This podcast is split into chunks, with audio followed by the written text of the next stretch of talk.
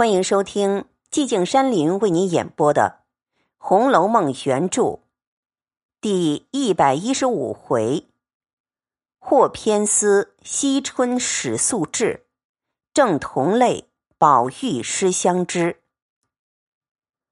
话说宝玉为自己失言被宝钗问住，想要掩饰过去，只见秋文进来说：“外头老爷叫二爷呢。”宝玉巴不得一声，便走了，去到贾政那里。贾政道：“我叫你来，不为别的。现在你穿着孝，不便到学里去。你在家里，必要将你念过的文章温习温习。我这几天倒也闲着，隔两三日要做几篇文章，我瞧瞧，看你这些时尽意了没有。”宝玉只得答应着。贾政又道：“你还兄弟、兰侄儿，我也叫他们温习去了。倘若你做的文章不好，反倒不及他们，那可就不成事了。”宝玉不敢言语，答应了个是，站着不动。贾政道：“去吧。”宝玉退了出来。正撞见赖大诸人拿着些册子进来，宝玉一溜烟儿回到自己房中。宝钗问了，知道叫他做文章，倒也喜欢，唯有宝玉不愿意，也不敢怠慢。正要坐下静静心，见有两个姑子进来，宝玉看是地藏庵的，来和宝钗说：“请二奶奶安。”宝钗代理不理的说：“你们好，因叫人来倒茶给师傅们喝。”宝玉原要和那姑子说话，见宝钗似乎厌恶这些，也不好兜搭。那姑子知道宝钗是个冷人，也不久坐，辞了要去。宝钗道：“再坐坐去吧。”那姑子道。我们因在铁槛寺做了功德，好些时没来请太太奶奶们的安。今日来了，见过了奶奶太太们，还要看四姑娘呢。宝钗点头，由他去了。那姑子便到惜春那里，见了彩萍，说：“姑娘在哪里呢？”彩萍道：“不用提了。”姑娘这几天饭都没吃，只是歪着。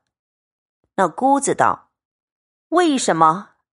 彩萍道：“说也话长，你见了姑娘，只怕她便和你说了。”惜春早已听见，急忙坐起来说：“你们两个人好啊，见我们家事差了，便不来了。”那姑子道：“阿弥陀佛。”有也是施主，没也是施主。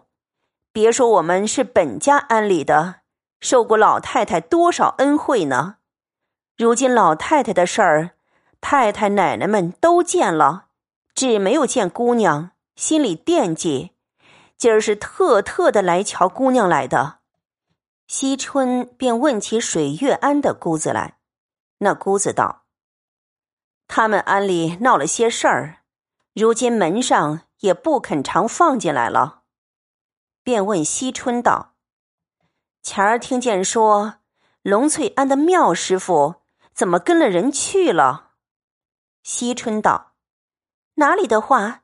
说这个话的人提防着割舌头，人家遭了强盗抢去，怎么还说这样的坏话？”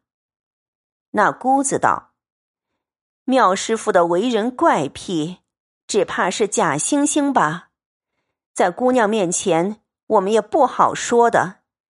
哪里像我们这些粗笨人，只知道讽经念佛，给人家忏悔，也为着自己修个善果。惜春道：“怎么样就是善果呢？”那姑子道：“除了咱们家这样善德人家不怕，若是别人家……”那些诰命夫人、小姐，也保不住一辈子的荣华。到了苦难来了，可就救不得了。只有个观世音菩萨大慈大悲，遇见人家有苦难的，就慈心发动，设法救济。为什么如今都说大慈大悲、救苦救难的观世音菩萨呢？我们修了行的人，虽说比夫人、小姐们苦多着呢，只是没有险难的了。虽不能成佛成祖，修修来世。或者转个男身，自己也就好了。不像如今托生了个女人胎子，什么委屈烦难都说不出来。姑娘，你还不知道呢。要是人家姑娘们出了门子，这一辈子跟着人是更没法的。若说修行，也只要修的真。那妙师傅自为才情比我们强。他就嫌我们这些人俗，岂知俗的才能得善缘呢？他如今到底是遭了大劫了。惜春被那姑子一番话说的合在机上，也顾不得丫头们在这里，便将尤氏待他怎样，前儿看家的事儿说了一遍，并将头发指给他瞧道。你打量我是什么没主意、练火坑的人吗？早有这样的心，只是想不出道来。那姑子听了，假作惊慌道：“姑娘再别说这个话，甄大奶奶听见还要骂杀我们，撵出安去呢。姑娘这样人品，这样人家，将来配个好姑爷，想一辈子的荣华富贵。”惜春不等说完。便红了脸说：“甄大奶奶撵的你，我就撵不得吗？”那姑子知是真心，便索性激他一激，说道：“姑娘别怪我们说错了话，太太奶奶们哪里就依得姑娘的性子呢？那时闹出没意思来，倒不好。我们倒是为姑娘的话。”惜春道：“这也瞧罢了。”彩萍等听这话头不好，便使个眼色儿给姑子，叫他走。那姑子会意，本来心里也害怕，不敢挑逗，便告辞出去。惜春也不留他，便冷笑道：“哼，大量天下，就是你们一个地藏庵吗？”那姑子也不敢答言，去了。彩萍见事不妥。恐担不是，悄悄的去告诉了尤氏说：“四姑娘绞头发的念头还没有息呢。她这几天不是病，竟是怨命。奶奶提防些，别闹出事来。那会子归罪我们身上。”尤氏道：“他哪里是为要出家？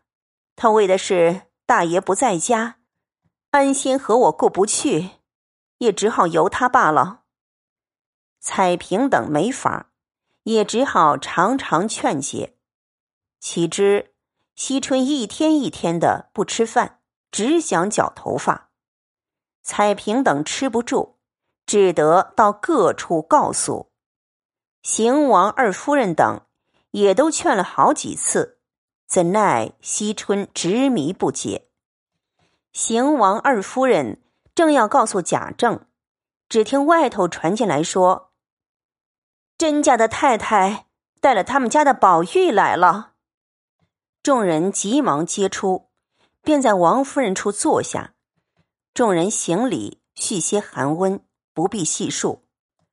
只言王夫人提起甄宝玉与自己的宝玉无二，要请甄宝玉进来一见。传话出去，回来说道。